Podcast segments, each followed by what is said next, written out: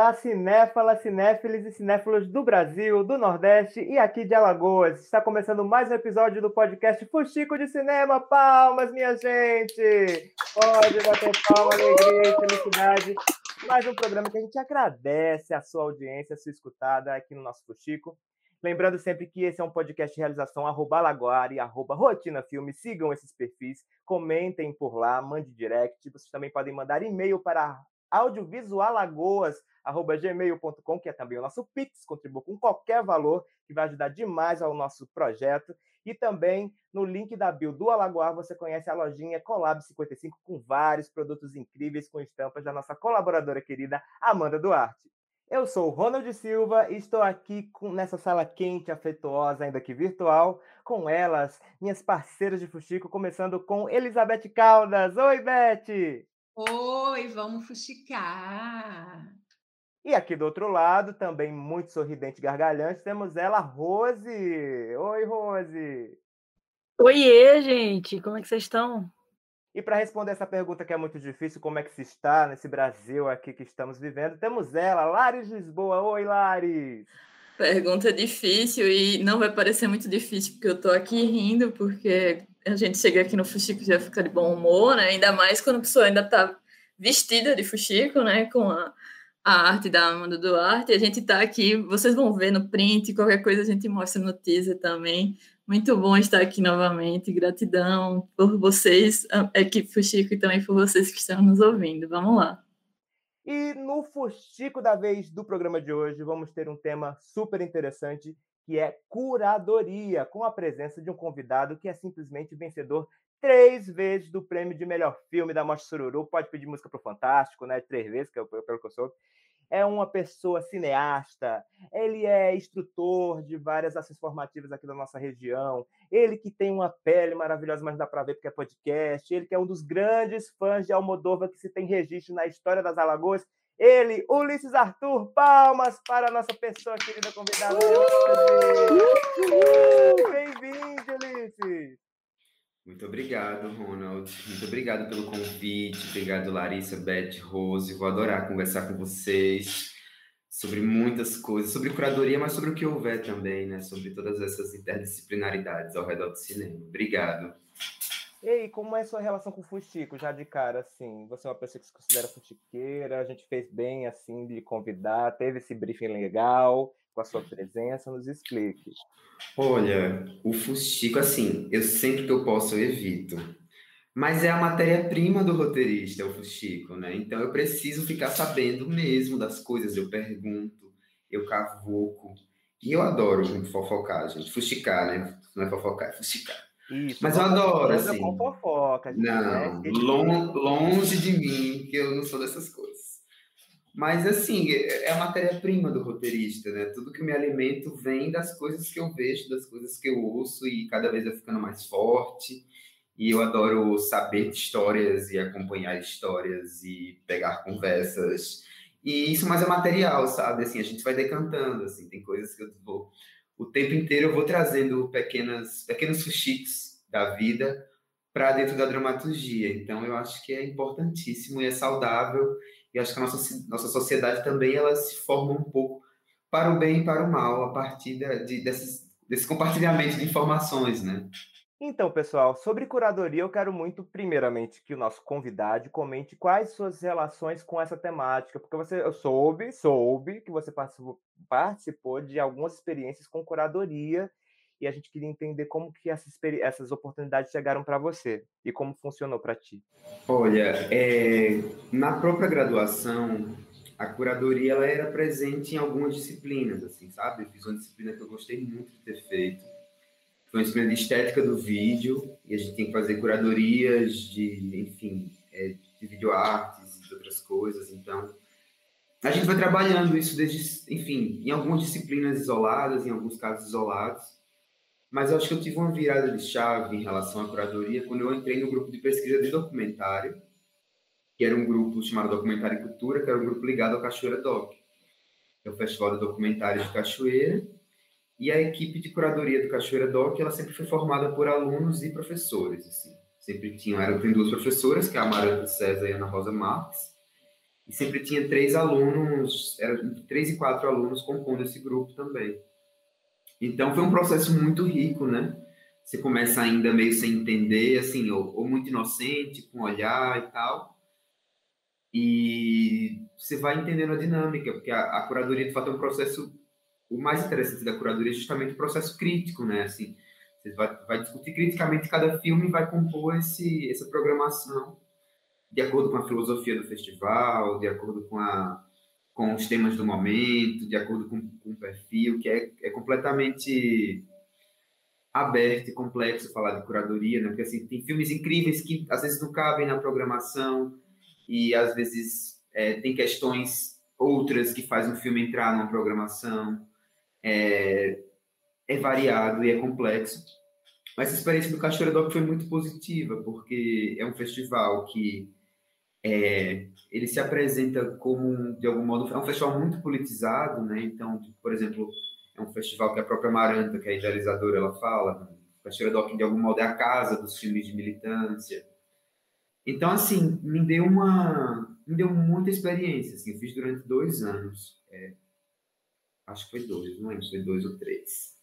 Mas eu fiz durante dois anos é, curadoria nesse festival e foi muito bom, assim, foi muito, sabe, assim, tanto da própria seleção de filmes, tanto de conhecer filmes, de conhecer proposições, de acompanhar a carreira de realizadores, até para entender as políticas de festival, né? Que ele tem políticas próprias, assim, né? Ele tem uma janela de tempo, então só pode número X de curtas, número X de longas, e uns vão ter que ficar de fora, e, e tudo isso também faz parte, né? Então minha primeira experiência foi com essa, e a partir daí eu venho, enfim, fazendo curadorias esporádicas, já fiz a Sururu, em 2018. Já fiz um circuito de cinema de Penedo em dois anos, acho que foi 2018, 2019, se não me engano.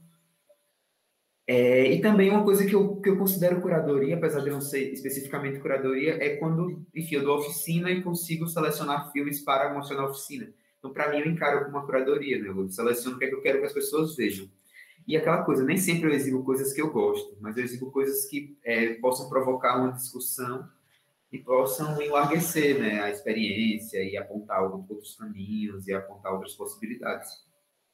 Então, a curadoria, para mim, ela, enfim, vem com essas experiências. Eu confesso que eu tenho me afastado um pouco da curadoria pelo, pela delicadeza de eu ser realizador também, né? Você chega um momento que, assim, não que seja um problema, e é muito natural, pode ser que eu volte em algum momento fazer curadoria para alguma mostra específica. Me interessa muito mais hoje em dia fazer curadoria para, por exemplo, para mostras específicas, mostra de juventude, mostra de periferia e para grupos específicos, assim, me interessa uma curadoria é, mais focada em galeras, em públicos, assim, como mobilização social mesmo. Mas, assim, tem hora que você vai na, na lista de curadoria, você conhece todo mundo daquela lista.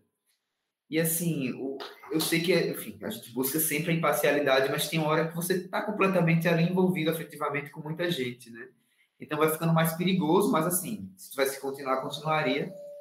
Mas acho que a realização me puxa muito, assim. Então eu estou mergulhando muito mais nela, mas eu tenho esse carinho com a curadoria muito, assim, porque de todo modo um realizador também pensa a curadoria do tipo assim, ah, meu filme ele tem perfil daquele festival X, daquele lugar. Então, você fica atento às seleções oficiais, você fica atento à seleção do festival, é, da Mostra Sururu, do festival né, de Brasília, do festival de Cannes. Então, assim, também a gente está atento às curadorias, né? Está atento às seleções que estão acontecendo, está atento aos perfis, aos recortes, às proposições de curadoria, ao que está sendo feito. Então, assim, estou levemente afastado, mas não desconectado, né? Porque a, o jogo está rodando. Só nessa fala inicial já tem três coisas que dá para comentar bastante da fala do Ulisses. A primeira é que ele exemplificou bem o que é curadoria, tanto no sentido de cinema, que são as escolhas, a seleção de filmes escritos em um festival, né, em uma mostra, quanto o próprio significado da palavra curadoria, que é esse ato de cuidado, né, esse processo de cuidado também.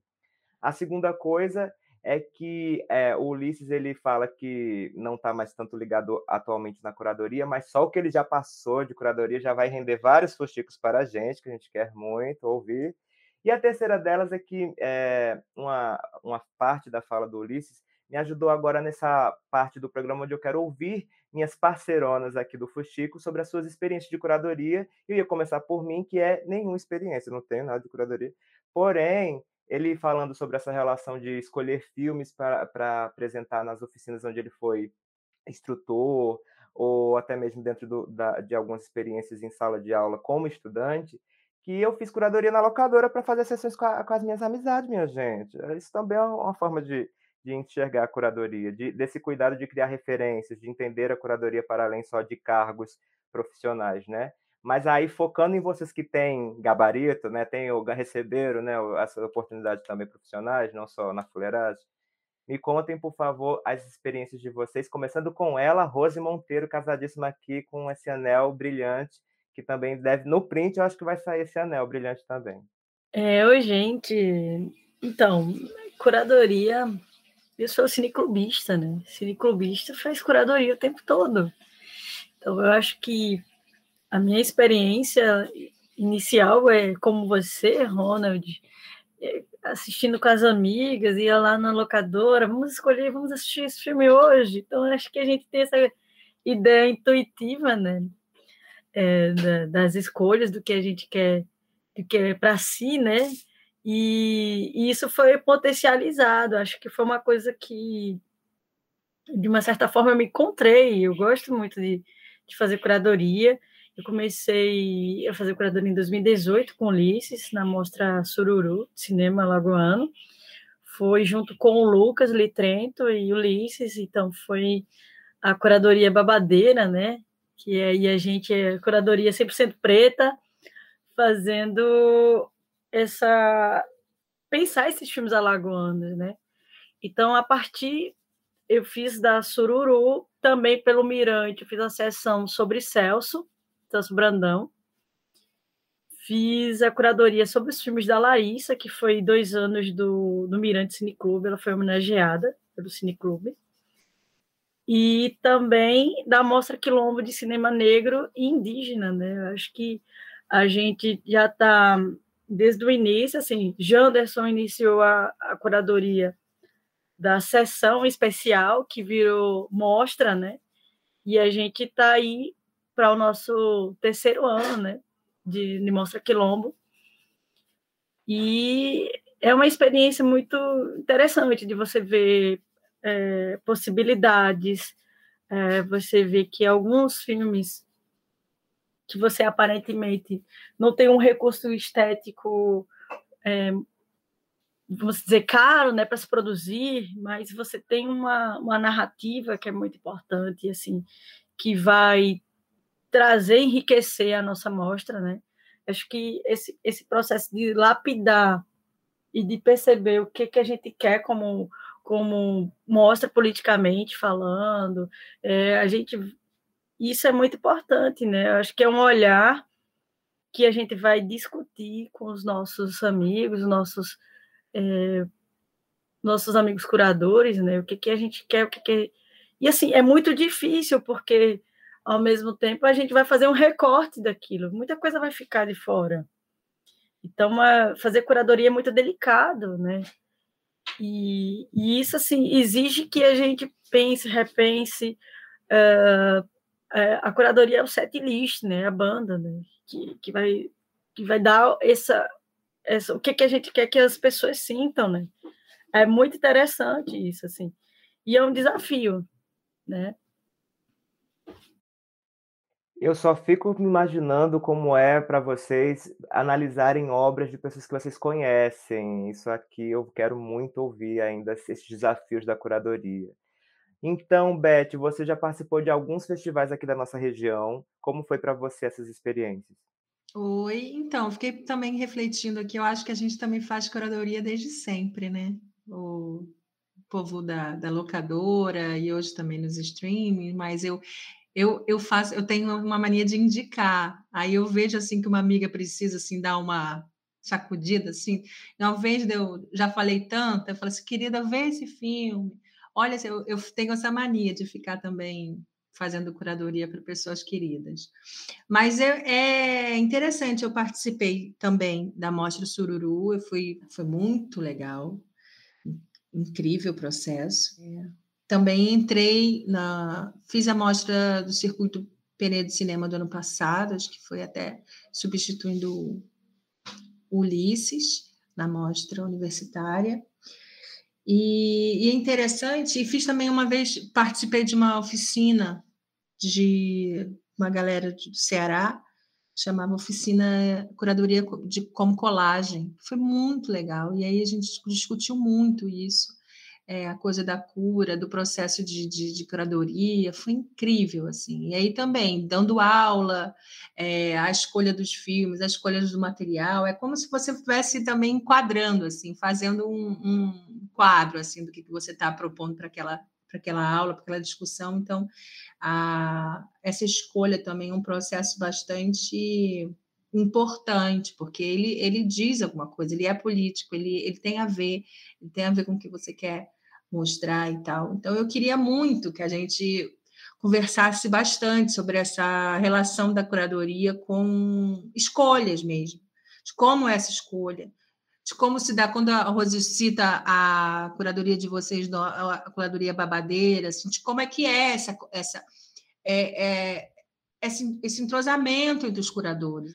Mas, assim, existe uma orientação, eu quero muito que a gente converse sobre isso, porque isso eu sempre fico na minha cabeça, mas a gente pode colocar isso mais para frente, porque é uma coisa que eu fico sempre refletindo de quais são esses limites, que bordas são essas, quem contrata a gente, que borda que ele também precisa botar ou não precisa. Eu, eu fico achando dessa curadoria, às vezes, é meio um barco à deriva, com, uma, com um peso enorme, com uma responsabilidade gigante, dependendo do local, né? dependendo do festival.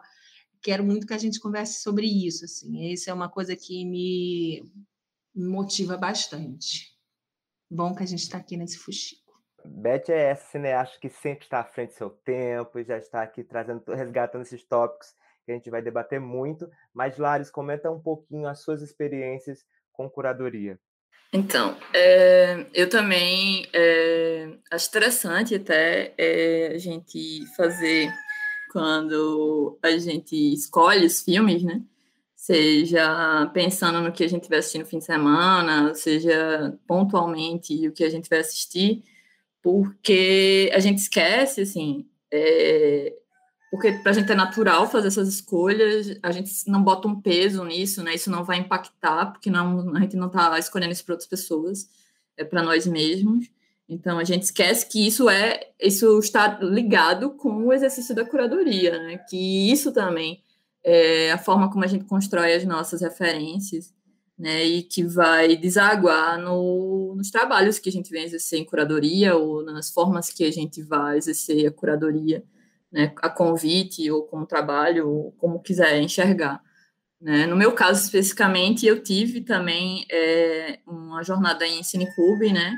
mas eu também estive em cineclube sem, sem, sem necessariamente me sentir parte da curadoria.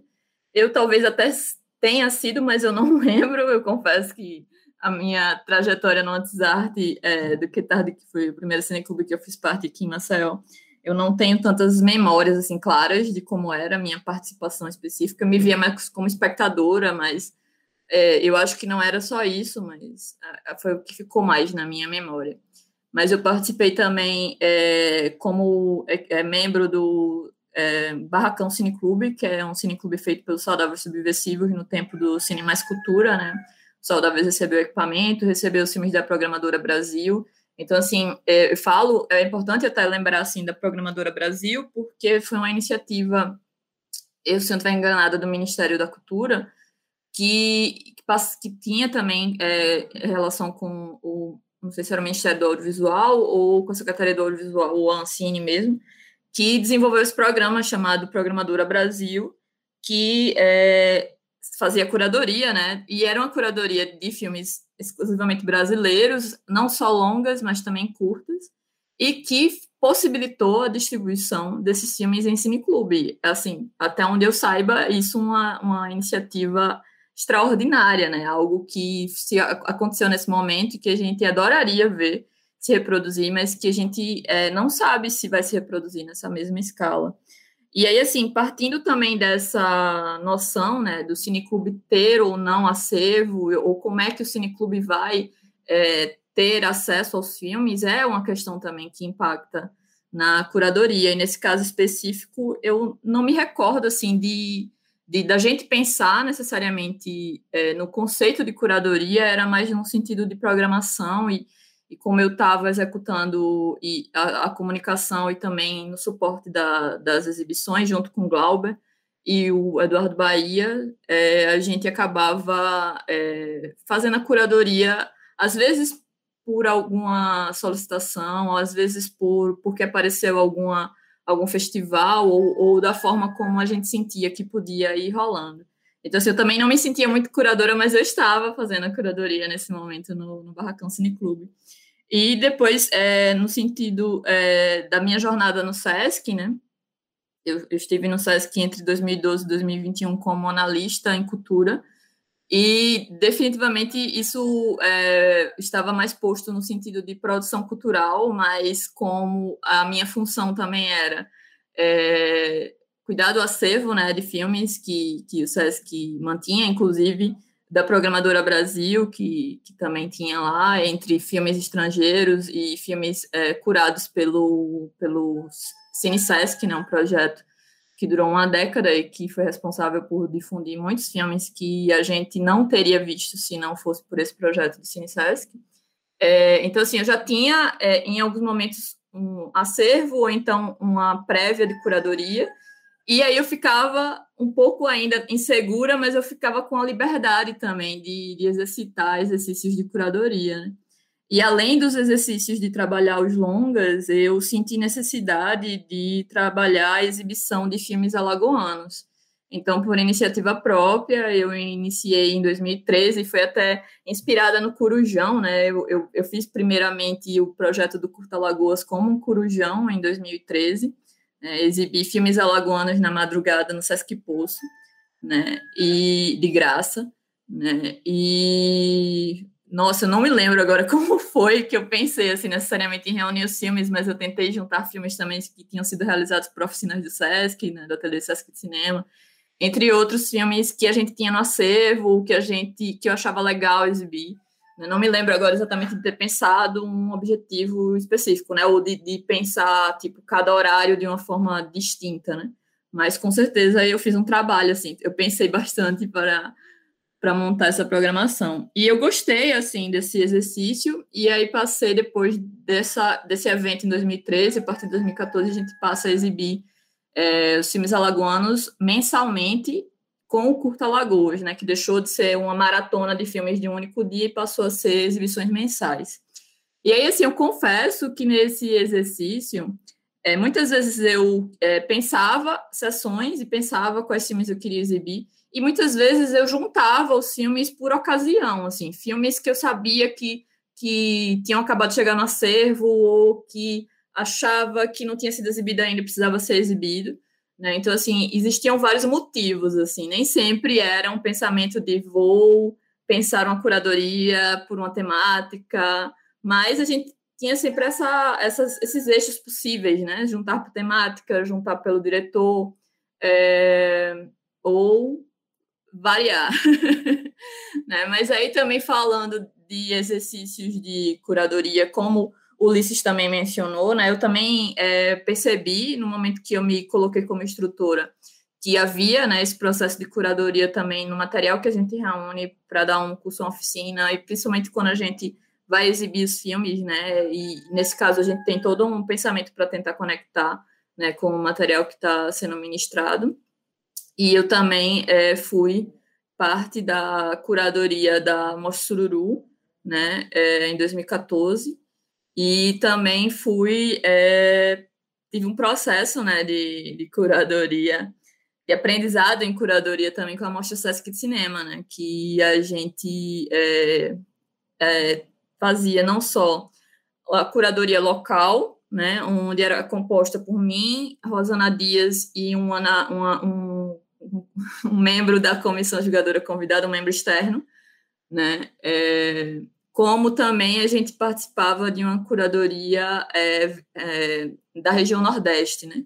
onde é, é, reunia um representante de cada estado, que era também o representante da mostra em seu estado.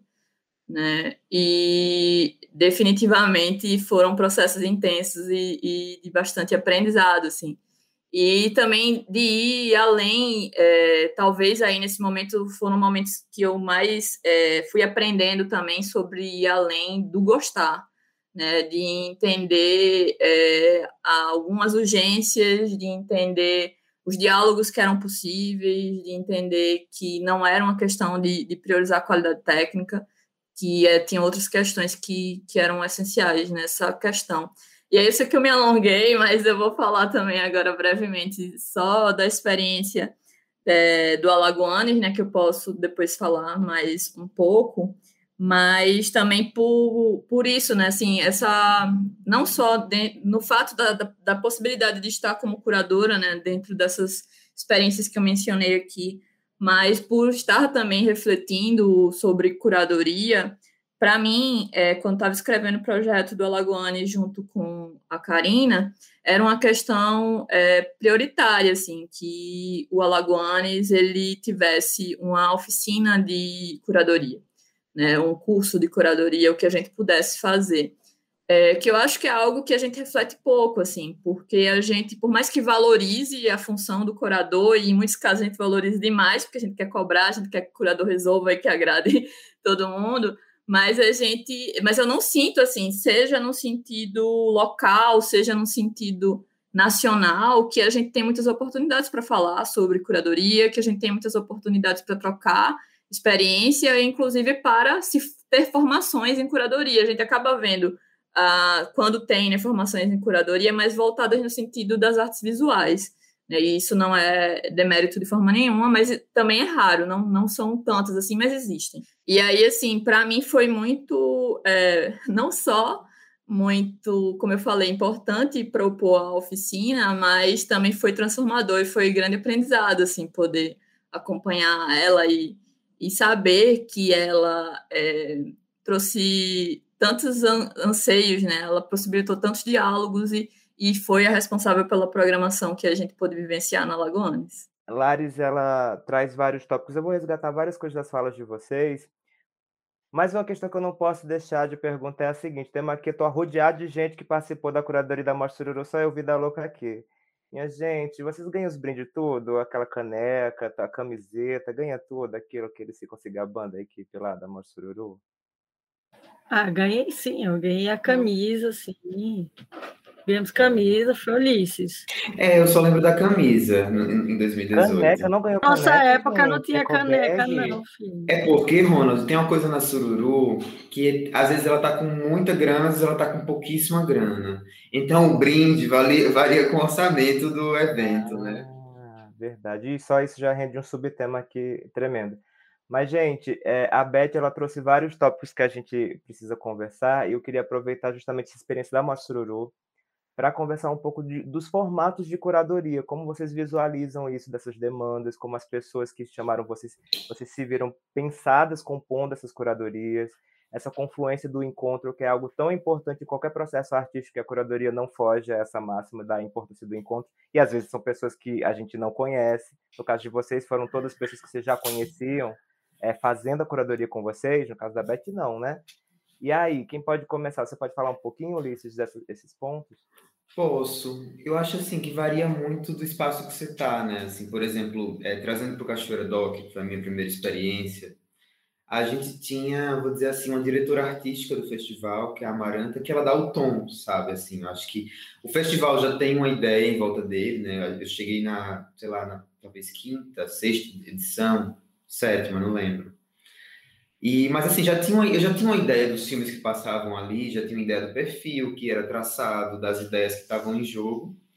E de algum modo, assim, como ela é diretora artística do festival, é, ela, enfim, é tudo muito de fato horizontal, todo mundo fala, todo mundo se expressa, mas é, tem aquela coisa, né, de dar o tom, assim, de algum modo. Ela está pensando, assim, a gente está no, no grupo da curadoria, mas ela estava lá na ponta da lança do festival, conectada com outros festivais e com outras realizações e com pesquisadores. Então, tinha essa figura e que eu gosto nos processos, assim, eu admiro essa figura porque acho importante também, que é uma, de algum modo, é uma, uma pessoa, um agente do festival, né, que está dialogando também com outros festivais, com outros grupos, ela está conversando com outros curadores de outros festivais, então é muito bom, mas assim, é uma curadoria que era muito aberta também, sabe? A gente ficava brincando de. Porque tinha um processo longo de triagem, é, tinha várias fases, assim, tinha uma fase da triagem. E a triagem que fazia era a gente, os alunos, né? Elas, é claro, as professoras tinham acesso à triagem completa, mas sobretudo era a gente, os alunos, porque a triagem é quando a gente faz. Poxa, assim, quais filmes merecem estar na segunda fase? Assim, os filmes que têm o perfil do Cachoeira Doc, os filmes até, tipo, de algum modo assim, é uma limpeza de filmes que podem ter um conteúdo mais ofensivo, que pode ter um discurso meio estranho, né? Que pode beirar a uma, uma, uma coisa meio estranha. E depois da, da triagem, a gente ia para a segunda fase, que era mais aprofundada, era mais discutida. Todo mundo via tudo da segunda fase. A triagem a gente dividia em blocos por duplas, então todo filme tinha que ser visto por duas pessoas. Então tinha uma metodologia que era muito interessante, assim, que eu gostei muito dessa metodologia que, é, que foi feita. Mas a gente tinha esse momento que quando a gente encontrava com as professoras, com a Ana Rosa e com a Maranta, era muito legal, assim, porque também era uma aula para mim ali, sabe? Também, assim, as ideias, tipo, às vezes eu tava, eu tava defendendo um filme que chegava lá e, tipo assim, elas mostraram completamente o contrário e vice-versa também, sabe? A gente brigava por um filme e o filme ficava. Então também tem isso, que eu acho que é maravilhoso no final, assim, sabe? Eu, eu nunca tive experiência ruim de. Às vezes entre um filme que eu não curto, que eu acho que é comum, às vezes entre um filme que a gente não gosta, mas é importante estar ali. Então é isso. Mas trazendo para Sururu, a curadoria que a gente fez, que eu fiz com a Rose, por exemplo, e o Lucas, foi assim, muito de boa, não foi, Rose? Assim, foi tipo muita afinação. A gente sentou e assim, magicamente tudo todos os filmes se encaixaram. Eu não entendo porque uma, curador, uma curadoria que, assim, eu acho que rendeu muito mais, assim, um bafafá, não sei, assim, muito mais por expectativas alheias do que pela própria curadoria em si, porque era um ano que, inclusive, a Sururu estava sem incentivo, né? Então era um ano que estava meio. As pessoas não estavam botando muita fé, e acho que a gente fez uma curadoria propositiva, né? Que retomando até umas coisas que a Beth falou, que a Rose falou, uma curadoria que contavam, que tinha um discurso, né? Que contava uma história, que cada sessão é, contava uma história, que o é, entender os filmes como um grande quebra-cabeça. Então, assim, esse filme faz muito mais sentido no dia 2 do que no dia 3, e aí equilibrando, ia tentando como é que a gente começa, como é que a gente termina a mostra, de onde é que a gente pega o nosso público e para onde a gente entrega esse público. Então, foi muito bom, assim, foi muito bom e muito bonito. E assim, eu acho que os filmes, eu nunca parto, eu nunca chego, eu sou super contra de chegar com ideia preconcebida antes da curadoria, sabe? Eu acho que os filmes têm que apontar o caminho, né?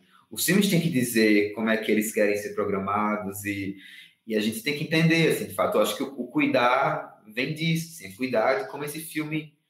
Porque tem outra delicadeza, né? Que, tipo, o filme pode ser maravilhoso, mas o filme pode estar no lugar errado, né? O filme pode estar completamente enfraquecido é, em determinado dia, com determinado grupo, ou então ele se fortalece com outro grupo, ou então às vezes inverter a ordem de dois filmes, talvez botar o, o que seja mais bem estruturado, vou dizer assim, vou chamar o filme mais rico, e botar um filme um pouco mais precário depois a gente bagunce um pouco a interpretação dos dois filmes e o, o, o, o que ele significa para as pessoas então é isso, assim, acho que é muito livre, assim, a Sururu de todo modo, eu acho que é uma questão que ela tem sido discutida, né, essa coisa da a Sururu ela é autogestionada pelo fórum e que de algum modo é, produtoras e grupos vão é, ocupando esse espaço da produção e da curadoria por ano, então eu acho que já existem algumas críticas de, eu acho que a, a Sururu pode ser um, vai ser um tema aqui futuramente. Né? Tem uma questão também da descontinuidade, né, porque tipo já foi é, debatida em outras mostras,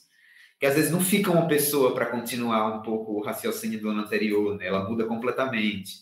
Então é sempre uma proposição nova, é sempre um, um refazer-se. Acho que pode ter pontos positivos, mas também tem negativos, igual a tudo também, né? E é isso. E na mostra de cinema de Penedo é muito específico, assim, eu, eu, eu, peguei muito, dois grupos completamente diferentes, assim.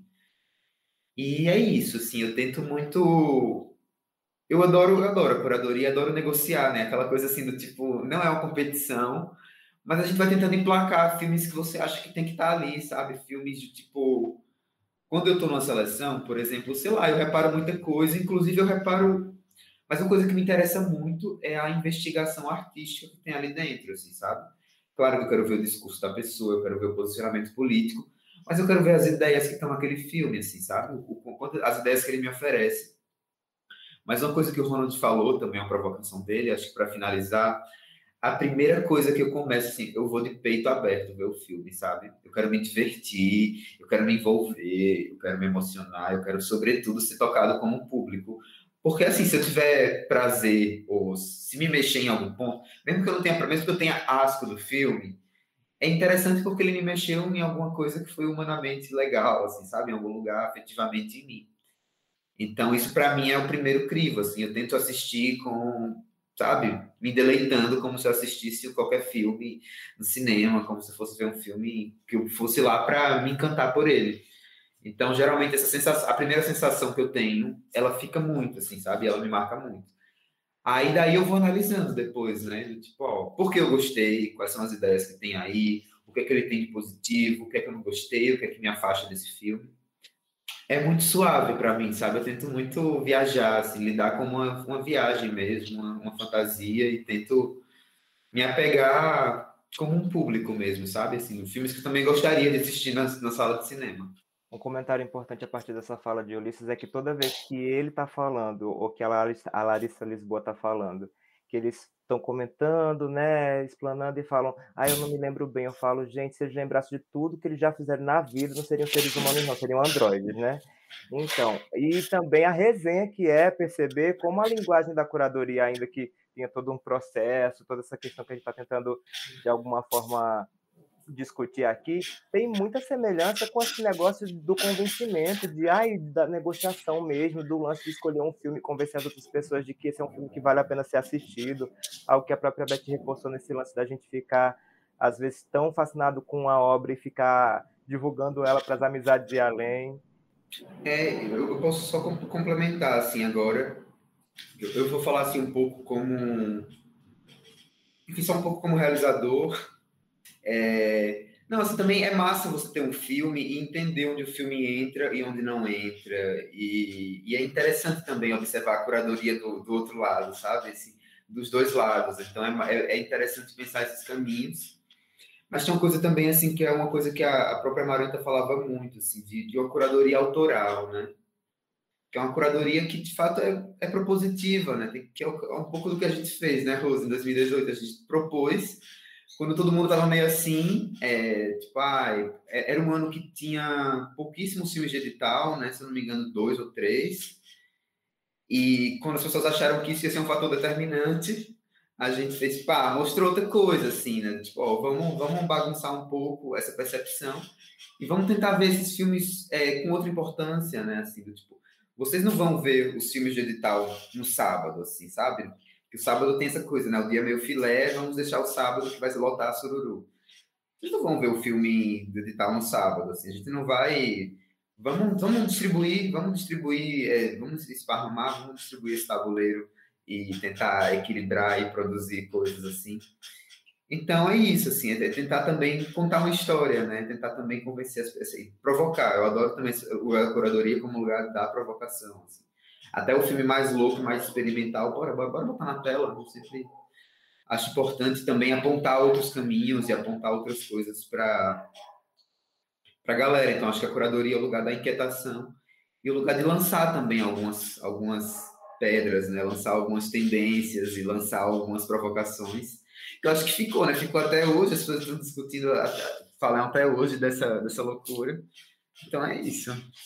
Eu já gostei dessa informação de que o sábado é entendido a sessão de sábado como horário nobre da Morte Sururu. Olha aí, já tá vendo o que a gente tá querendo saber esses detalhes de bastidores. É, e que depois da mostra tem a festa, né?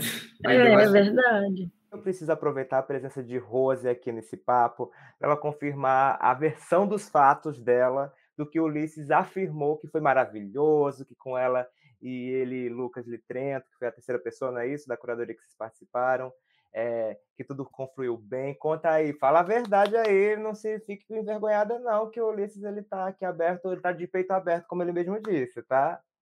É, acho que tudo assim, tudo é o destino, né? Porque nessa curadoria é, a gente eu substituí a professora Ana Flávia, né? Eu não estava cotada para ser curadora. E, e aí, quando eu fui chamada, né? Eu estava ainda assim nesse processo das minhas pesquisas, de processo de seleção, de... mas eu estava muito cansado, porque foi um, um ano pós, pós a pesquisa de mestrado, eu queria um ano sabático, fugir de tudo, mas acabei que ainda não parei, né?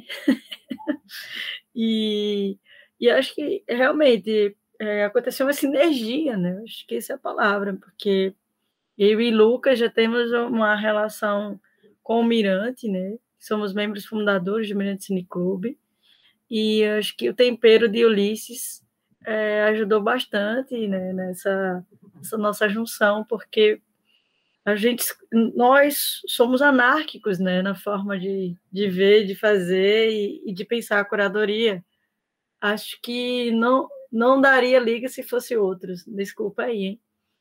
Mas a gente acho que, na verdade, a gente tinha um propósito de, de pensar a mostra, de perceber que ela já, já era uma mostra madura e que poderia ter uma, uma outra. pensar numa outra sessão, né? Então, a, a gente criou as mostras, a mostra Outras Percepções, é, para tentar dar esse esse olhar a filmes é, que são que tem um corpo técnico bem interessante, bem diversificado na sua linguagem, e a gente achou que, que poderia ser uma, uma ideia muito interessante, né? Que a, que a Mostra Sururu, que hoje ela tem a, a competitiva, né? E tem uma outra não competitiva, né? Que foi a partir do ano passado. Acho que a gente deu esse, esse start, porque a, no nosso a gente foi a, a curadoria que escreveu um texto, né? Até então, não sei, Larissa pode me corrigir.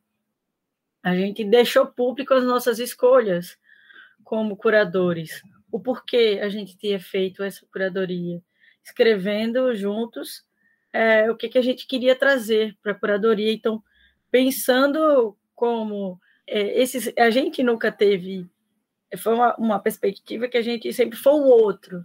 Aí a gente virou realizador e desse realizador a gente virou curador. Então, a gente teve uma oportunidade de, de agregar as minorias, pensando em filmes também com, com pessoas negras sendo diretores, a, a ideia de ter muitas, de ter mulheres, foi uma, a gente se atentou muito na programação, de buscar ter é, essas, essas pessoas, pessoas até que, que, que nunca tinham filmes né, na, na grade, assim, na Sururu, a gente pensou em fazer anarquia mesmo, no, no bom sentido da coisa, né? E aí a gente criou essa amostra outras percepções, 2018, porque a gente sentiu que a Sururu já poderia dar esse passo pela, pela própria consolidação da mostra. E acho que ela surgiu porque tem, temos essa percepção. Lucas é um poeta, escritor, realizador em audiovisual muito para fentex, né, velho? O cara é, ele é muito bom no que ele faz. E Ulisses também, né? Ele tem essa bagagem dele de de, de ser o único que, que tem uma formação em cinema, e ele é muito aberto, assim, a gente, na, nas ideias, né, porque você pode ser a pessoa que tenha um doutorado, PhD, mas se você tiver uma mente é, fechada, não anárquica, não iria surgir, não iria criar. Eu acho que o que a gente quis fazer foi criar, criar um legado, né, para a mostra. Acho que é, a gente conseguiu fazer porque fale bem ou fale mal, a gente fez. e eu fico feliz que, por exemplo, a, a Maísa Reis, né, ela usa, utiliza a curadoria que a gente fez no texto dela como importante para Sururu. Então, já está ali, né? já está num, num texto acadêmico, já está já passou por uma banca o que a gente fez, né? Além de, de, de ser uma, uma questão artística, ela está sendo citada num texto, numa dissertação defendida pela Universidade Federal de Sergipe, né? Que é a Maísa Reis, vulgo Maísa Santos, o nome dela de pesquisadora, ela fez, ela nos citou, então acho que é, não, não é pensando numa relação a, a, Eu acho que eu não estou sendo arrogante no que eu estou dizendo. Eu acho que eu estou pensando o, o que a gente conseguiu construir em 2018, o legado de, de uma curadoria que, que, que se propôs a dar um, tapa na cara, assim, porque criar uma amostra, a gente vai criar uma demanda nova para produção, lógico, tudo isso é, é, é exige muito, da, e acho que agradecemos a, a, a produção por aceitar a curadoria que foi soberana, né? Para mim, foi passando é, um filme e, ao mesmo tempo, eu fui é, rememorando várias reflexões aqui. É, que eu acho que eu já falei em algum outro episódio, e, e aí faz parte me repetir, que a Sururu é uma referência, né? Eu tive e tenho o privilégio de poder acompanhar as edições do Sururu, né? Em específico, é, desde a da primeira, né? Que eu participei da produção da primeira. É, como falei aqui nesse episódio, eu fui é, curadora da edição da, de 2014, né?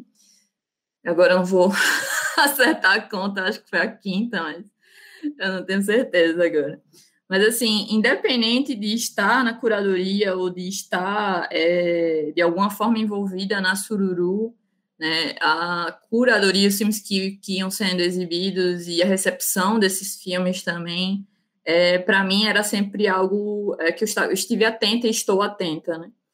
É, então, assim, é, e, e, em específico, né, eu ia, eu ia fazer, fazer essa fala cronologicamente, mas como eu estou muito feliz de, de, estar presenciando, né, essa rememorar e, e essa troca é, sobre a participação de curadoria nossa de uma maneira geral, mas em específico de Ulisses e de Rose sobre a edição de 2018, que para mim é uma edição é, que trouxe questões extremamente necessárias e que conseguiu é, extravasar questões que de alguma forma a gente concordava em silenciar sabe? Que para mim é uma questão que depois de 2018 ficou difícil de silenciar em mim, que é o fato de é, não refletir ou não se incomodar, de manter apenas é, a mostra competitiva, né? E de não ter muito espaço para exibir tantos filmes, né? E aí eu não estou querendo fazer uma crítica direta e dizer que a Sururu não exibe muitos filmes. Eu sei que a média é uma média entre 20 a 30 filmes, né? Isso eu estou falando entre as 11 edições, né? Não estou falando especificamente dos últimos anos. Mas eu sei que é, também isso variou, porque, por exemplo, eu dizer que é, todas as edições, eu não sei quantos, quantos filmes foram inscritos em cada uma das edições, mas eu não posso dizer que todas elas deixaram, sei lá, mais da metade dos filmes é, sem ser exibidos. Eu não posso fazer essa afirmação. Né? E eu acho até que é importante que houvesse a possibilidade de fazer um estudo sobre isso, né? porque eu tenho uma angústia, e essa angústia é de ter tido acesso, por conta do Alagoa, a inscrições. Acho que desde 2016 a gente tem essa, esse acesso, é, mas é, não sentir que esses filmes que não foram selecionados na Sururu foram apagados, não por conta, especificamente isso não é uma causa direta da escolha da curadoria. Claro que provocou né, um, invisibilização porque eles não foram escolhidos, mas também houve uma invisibilização na escolha dos próprios realizadores de não escrever esses filmes em outros locais e, inclusive, de não mandar os dados desses filmes para serem catalogados no Lagoa, que para mim especificamente é a maior angústia, né? É não não poder ver esses filmes hoje no Lagoa né? Porque, inclusive, os realizadores desistiram é, até de exibir eles em qualquer medida, né? Seja pelo YouTube, seja até de outra forma. Mas, é, e aí eu estou puxando esse gancho para dizer que para mim causou é, grande impacto quando a mostra de 2018 ela foi além da mostra competitiva. Né? Ela, ela disse: não, a gente vai cumprir a mostra principal e a gente entende que nesses filmes aqui, que uh, a gente não vai poder encaixar na competitiva, tem potencialidades que precisam ser vistas, que esses filmes precisam ser vistos. Então, há uma, uma luta né, por, para que mais filmes sejam vistos nessa edição. Né, que eu entendo que traz um, uma outra compreensão, por exemplo, para a realização do, da edição de 2019, né? Não sei se está é, conectado diretamente, mas quando você vê que em 2019 a Sururu se propõe, por estar numa comemoração de 10 anos, a ter mais dias, isso para mim também é dar mais oportunidade a exibir mais filmes. Né? Então, assim, quando a gente vê também agora a edição de 2020 não estar apenas com a amostra competitiva, mas ter também uma amostra paralela, Aí você vê também a relevância disso, né? Porque para mim especificamente, e olha que é, que é curioso porque eu não tinha essa percepção de fato até 2018. Eu podia me angustiar de não exibir, é, sei lá, todos os filmes possíveis, que aí eu sou essa romântica, né? Que quer exibir todos os filmes, não quer deixar os filmes sem ser exibidos. Mas, ao mesmo tempo, eu não tinha talvez essa percepção de que uma opção seria criar uma mostra paralela. Mas ao ver a criação de uma mostra paralela, eu entendo que há aí um valor é, que é importante a gente dialogar e que é importante a gente valorizar nos momentos que for possível. Né? E aí eu compreendo é, se a produção escolhe que essa não é uma, um formato a ser seguido, mas eu acho que falta diálogo. é o mínimo que eu posso dizer nesse momento sobre isso, né? Por isso até essa necessidade de, estar aqui falando como um desabafo, né? Em alguma medida. Mas é, eu acho que é importante né, é, não pensar apenas no competitivo, ter a opção de, de exibir mais filmes. E aí, em específico, talvez também seja uma forma de eu trabalhar a minha frustração de quando eu participei da curadoria em 2014. Não tivemos muitos filmes inscritos naquela edição. Eu acho que tivemos menos que 30 filmes. Eu me lembro especificamente de uma conta de 27 né? É, sei que um, acho que tinha 28, mas um deles não estava tava com questões técnicas e aí foi consenso que não estaria em condições de ser exibido. E acabou que, por restrição do tempo, né, a gente fez uma conta de 24 filmes. E para mim foi frustrante assim ter que deixar três filmes de fora. Né? Inclusive, até eu levantei essa questão de, gente, a gente vai deixar realmente esses três filmes de fora. Eu sei que é ruim exibir mais que uma hora e meia presencialmente, mas uma decisão poderia ser tomada para exibir. Né? E aí é, teve um comentário infeliz, né, que infelizmente veio de um dos representantes da produção da Sururu, de que se não tivesse é, seleção, né, do tipo, se a gente obrigatoriamente não deixasse aqueles filmes de fora, a gente não estava fazendo curadoria, né, algo que eu discordo em gênero, número e grau, porque a curadoria não é na parte função essencial da curadoria não é deixar filmes de fora. Né? Se for possível programar o máximo de filmes possíveis, não deixa de ser curadoria. Mas é interessante, assim, eu quero só é, que eu me lembrei que eu fiz também a curadoria que a Larissa me convidou para fazer para o Alagoar. E aí foi um processo sozinha, que foi muito difícil eu precisei é, criar assim, uma linha também narrativa do que eu precisei tomar decisões que não necessariamente seriam é, não foi fácil, mas também como eu precisei criar, eu quis, né? Eu não precisei, eu quis criar um, uma linha, então com certeza eu deixei de fora filmes que eu gosto, filmes que eu acho interessantes, mas que como processo de curadoria também ele não é um processo totalmente é, confortável para quem está também curando, porque precisa ver o, o que que se está se moldando ali, né? E aí, é, eu vou falar um pouquinho da minha experiência com a Mostra Sururu e até com, com o Circuito de Peredo, eu não conhecia ninguém. No, o, o meu ano eu fiz a curadoria com a Nádia Rocha e com o Chico Torres, foi muito legal, mas a gente não se conhecia. É, e teve a Amanda Moa, da Sururu, que estava ali dando um suporte, mas que ela não teve nenhum tipo de influência da produção da, da mostra para, olha, é assim, é assado, precisa ter uma divisão assim, as cotas. Não teve nenhum tipo de orientação nesse sentido, e a gente também não é, conversou isso previamente, de algum partir de algum precedente, assim. E eu, eu vejo normalmente assim, igual que o Lúcio falou, eu preparo uma bela de uma pipoca, a primeira vez que eu estou vendo, é tipo assim, é um momento de deleite mesmo para ver, e vou, como não tinha nada assim de ah, preencha esse relatório depois, você preenche essa ficha depois, eu tive que criar na, comigo coisas que me fizessem pensar e não ser só ah, gostei ou não gostei. Eu precisei ir além, precisei olhar essa questão do, do, jeito que foi feito, do quais são as provocações, o que, o que que gerou em mim. Então, foi muito interessante. Primeiro, ter feito dentro de mim, ter criado alguns tipos de parâmetros para pensar, indicadores, e foi muito interessante.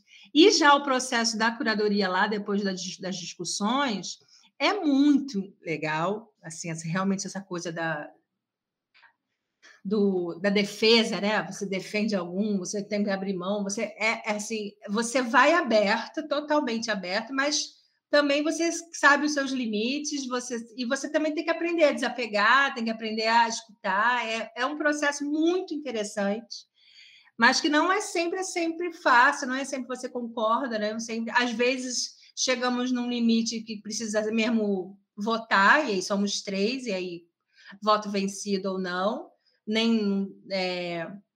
E aí, depois vendo, que aí eu vejo, teve o processo inicial de, de assistir, aí teve o processo da conversa, assim, da, da dos dias de, de decisão mesmo, e aí vem para a terceira parte, que aí eu acho que é a mais deliciosa de todas, que é montar as sessões, que é o que Luiz estava falando. Esse dia, aí vou botar esse filme aqui, aí depois eu vou botar, vamos botar esse, porque aí viu esse primeiro, aí esse, isso é muito gostoso, fazer a, escolher os dias e tem isso. Quais são os dias? Pensar, claro, que tem que se pensar é, o sábado antes da festa. É, então, assim, essa parte para mim é a mais deliciosa. Mas aí, voltando só na parte do, dessas conversas, que aí quando eu passei, quando eu vi a amostra, quando, quando a gente assistiu todos os dias, teve filme que eu fiquei assim, ai, que bom que eu fui voto vencido, que bom que, que eu que esse filme entrou porque faz totalmente sentido, mas também teve filme que eu falei, não, eu sabia que eu sabia que esse filme não devia ter entrado, que não fazia sentido, e, e a, o incômodo que veio em mim aconteceu lá, eu não sei se esse incômodo era uma coisa que, que a gente podia ganhar disso. Então, assim, foi muito interessante nesse sentido. E na mostra do Penedo, que já é uma mostra nacional, foi a mostra universitária, e que é interessante porque por conta assim da pandemia, os festivais estão online, então eu tenho visto muito. Então eu vejo, você vê muito, quando você faz a curadoria, você vê muitos filmes. E aí não só os filmes que entraram, mas vê outros. E aí você começa a ver, a conhecer, você vê a lista dos outros festivais do país e você começa a ver o filme, você fala: "Caraca, esse filme entrou aí" que coisa. Aí você fala assim, um filme que você meio que desprestigiou e ele está lá nesse outro festival ganhando não sei o quê. Esse, aí você fica pensando, nossa, é muito interessante também essas reações, o processo e como vai mudando, né? E como vai e como vai pensando. Mas eu particularmente vou da coisa da da abertura, mas eu sempre busco ter eu parto do pressuposto de que a gente tem que ter diversidade. Então, assim, eu sempre vou querendo que a, que a gente veja produções diversas, de pessoas diversas, de lugares, se for nacional, de lugares diversos, e daqui também de Alagoas, a gente tentar buscar jeitos também de diferentes de mostrar, não só um único jeito de. Então, isso é sempre uma coisa que eu, a princípio, sonharia em que todas as curadorias que eu participo consegui, com, com, pudesse chegar nessa diversidade, mas nem sempre a gente consegue. Resgatando um pouco do que a Laris falou sobre o processo da curadoria, de como ela, ela e as pessoas que produziram, a Karina e a Rose também, né, fez parte dessa construção da, do Alagoas, do festival que celebrou os 100 anos de cinema de Alagoas, é, sobre como foi pensada essa curadoria a partir de uma, de uma ação formativa, não é isso, com Regina Barbosa, elencando pessoas diversas, de vivências diversas, para compor essa, essa, essa curadoria, que rendeu também lives para poder ter esse contato das pessoas com esse processo do que foi a curadoria do festival e também um, muito do que foi conversado aqui, que a própria Beth falou da importância de pensar uma curadoria que pense sobre inclusão, que pense em ser realmente algo diverso. E temos aí a Mostra Quilombo de Cinema Negro e Indígena, que nesse ano vai a sua terceira edição, ainda aberta as inscrições até o dia 30 desse mês, 30 de setembro. É, e aí eu queria muito ouvir sobre isso, gente, sobre como vocês enxergam essas presenças e ausências de pessoas diversas compondo essas curadorias? Tem, tem muito assim, é, é, o discurso, né? Ah, hoje contra as minorias, né? Eu acho que a gente é um esse processo de ocupar os espaços mesmo. A gente precisa ocupar, é, passar de ser apenas objeto para ser o olho que filma e o olho que escolhe também. Eu acho que é um, a ideia de, de ocupar esses espaços e trazer muito é, das nossas vivências, né? Porque é, o próprio processo mesmo do Alagoanes, ele ajudou a pensar o próprio Mostro Quilombo desse ano. Processo do Alagoanes de, de, de pensar é, curadores indígenas como o Ziel Carapotó e a própria Sessão Toré, que, que a gente percebeu que a gente tinha alguns, muitos realizadores, assim, né? A gente não conhecia nenhum realizador indígena de Alagoas. E o Festival Alagoas, ele nos deu a oportunidade de ter um debate que está lá no YouTube, da sessão Toré, com realizadores indígenas que fazem. Tem, tem conhecer Marcelo Tingui, tem um canal no YouTube dele com os filmes que ele vem, vem produzindo ao longo desse tempo. E e a gente pensar, nossa, como é que a gente não, não tinha conseguido encontrar com eles antes, né? Porque cinema também é encontro. E, e eu acho que o Festival Alagoanes, ele foi muito feliz nisso. É o legado do festival, eu posso dizer, para a gente, né? Que como pensar essa mostra quilombo hoje é um quilombo de resistência não branca, né? E Alagoas tem a, a própria identidade afro-indígena é, que, que a gente não consegue se, se colocar para fora, se ver, né? Aí precisa de que alguém de fora diga, ah, vocês são afro-indígenas, dá para perceber. Não precisa, a gente tem temos que voltar para o divã e nos, nos enxergarmos com, com essas etnias e que faz arte e que, que subverte e tem uma forma de contar, tem uma forma de montar, tem uma forma de falar diferente. E acho que o festival, o, Alago, o Alagoanos, ele, ele deu esse impulso para o Mirante estar tá organizando a terceira mostra e abraçar a nossa parte indígena, né? Eu acho que o Alexandreia já fala, né? Eu sou um, um, um afro-indígena, acho que é, é, é, importante, né? Essa identificação e que a gente foi, foi buscar, né? é, através do, do Alagoanes, esses contatos, né, com o Zé Carapotó, o Marcelo Tingui, a Cristiane, que, que vai compor, né, essa curadoria, que é a Cristiane Wakaná, e a gente está nesse, nesse processo de, de se enxergar e de se ver e de ocupar espaço, né? Eu acho que recentemente saiu uma, é, eu acho que uma pesquisa, né, sobre quem faz cinema, né? No, acho que as posições de roteiro, de, de representação, a, até mesmo da própria Netflix, né? Que ainda são de pessoas brancas, de homens héteros brancos. E isso reflete porque eles escrevem para eles mesmos, né? E eles escrevem para pessoas indígenas, eles são os donos da narrativa. Então, a gente, quando a gente faz esse processo contra a maré, né? Mostrando outros corpos, mostrando outras pessoas, outras cores, outras perspectivas de vida, ah, isso vai sendo contracorrente. Com relação à importância da participação de pessoas diversas, né, é, na curadoria, e aí trazendo que é, não só no sentido de, de, minorias, né, mas também no sentido, não só no, no sentido também da, da comissão de seleção, mas também de autores e de pessoas na equipe, e trazer um, um, uma referência bacana, que é um estudo é, que é realizado sobre mostras e festivais, que abrem inscrições no Brasil, que está disponível é, no endereço link, Linktree, né, que é linktr.ee barra estudos festivais. Eu vou colocar isso na nossa descrição, que é realizado pelo Paulo Luz Correia, que é, tem feito esse trabalho já há alguns anos, né? Então, eu acho que é importante também, nesse sentido, a nossa percepção, né? É, do, de, de, quando realmente a gente consegue entender uh, as, as, o que se repete nos festivais, o que é diverso, o que o, que, o, que o diferencial e, e a origem disso né, que em muitos casos é também de ter presenças de pessoas trans, de representações da comunidade LGBTQIAP+, de pessoas indígenas, pessoas negras.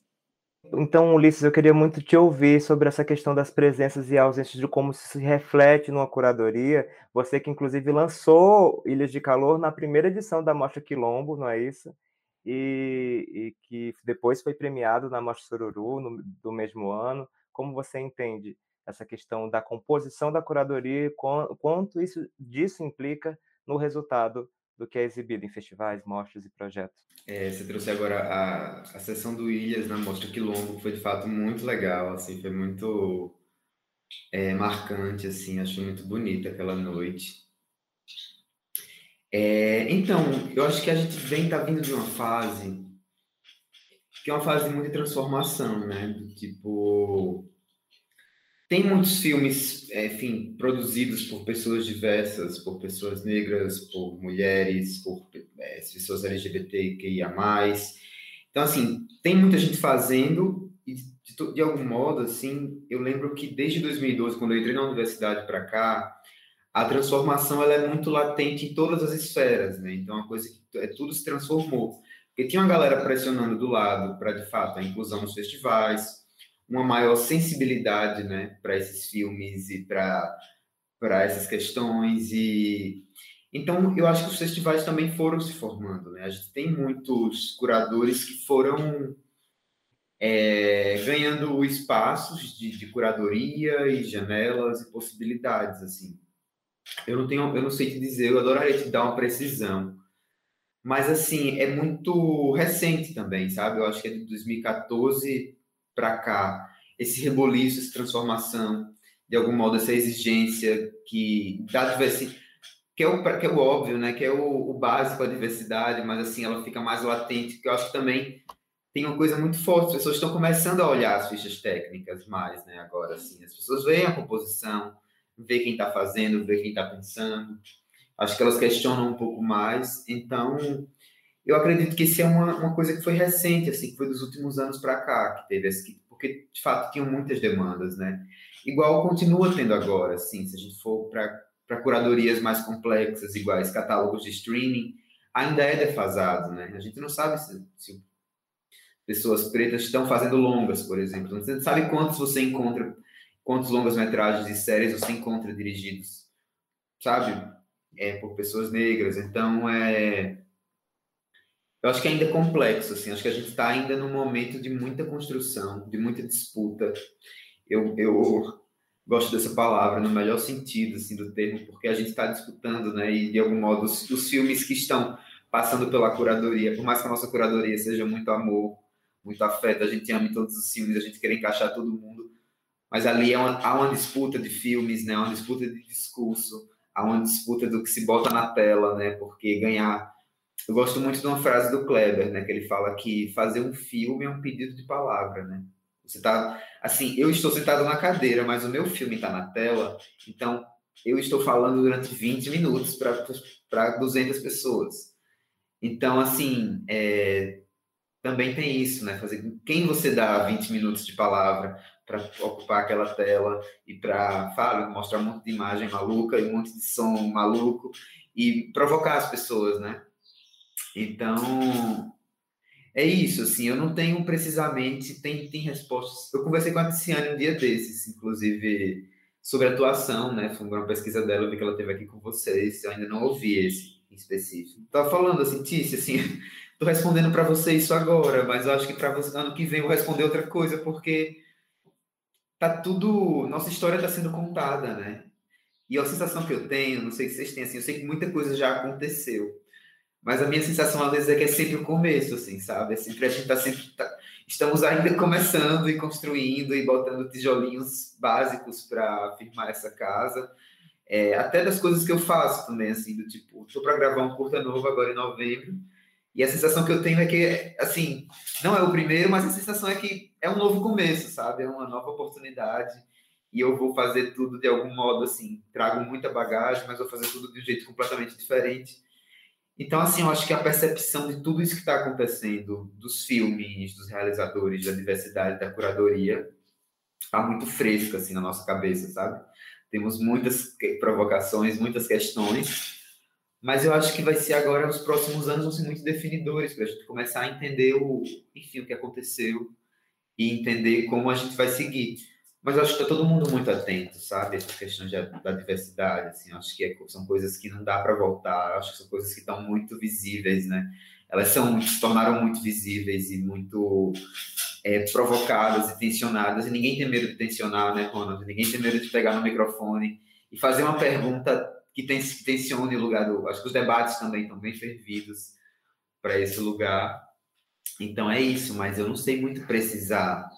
É, eu acho que depois, enfim, vale a pena da gente ir em busca né, desses dados, porque tem gente pesquisando, né, curadoria, pesquisando as seleções, pesquisando como são compostos os corpos técnicos de quem está filmando, é, dos realizadores, de, da, dos curadores. Então é é isso, assim, estamos numa história em construção que está sendo disputada, mas de uma maneira, acho que bonita, sabe? Acho que tem muita coisa boa nascendo. E só trazendo um pouco para a Mostra Quilombo também, assim, é, aconteceram muitos, a abertura de muitos festivais de cinema negro no Brasil, assim. Acho que todo estado está com o seu, né? Alagoas tem o seu, Sergipe tem o seu, Pernambuco tem o seu, Ceará tem o seu. Inclusive o Alagoá promoveu né, encontros com, com esses com esses é, realizadores de festivais. Então, assim, eu acho que só de surgirem esses festivais novos, esses festivais, enfim, é, que vai para festivais LGBTs festivais de mulheres, eu acho que tudo isso são desdobramentos de provocações de curadoria, né? De sensações que a gente, poxa, falta curadoria para mostrar nossos filmes, então a gente vai fazer a nossa, dedicados e focados a esses filmes. Então, eu acho que tudo isso é reverberação de, de questões de curadoria mesmo, né? que também passa pela crítica, né? Eu não lembro muito bem, assim, eu vou falar uma coisa que eu nem sei, eu não, não tenho muita lembrança, mas a curadoria ela caminha de mãos dadas assim com, com a crítica também, né? Então, é, a curadoria é uma função crítica, né? Você precisa criticar os filmes para poder entender se eles passam ou não e como você programa esses filmes. Então, eu acho que tem muita coisa bonita acontecendo, sabe? Tem muita gente que eu tô. Tem muitos curadores que eu sempre vou olhar quando eles estão em algum festival, assim, né? Tem curadores que são celebrados. Poxa, curador X está no festival X, então, massa, vamos ver o que ele está propondo, que vai nessa coisa da curadoria autoral que eu falei um pouco antes. E é isso, a gente está acompanhando, né? Acompanhando essas transformações e ainda ainda está muito louco, porque agora veio a pandemia também. Não sei o que vai vir depois, sabe? Assim, estamos também vivendo um momento de receber os filmes agora, mas daqui a pouco acho que vamos ter também outros.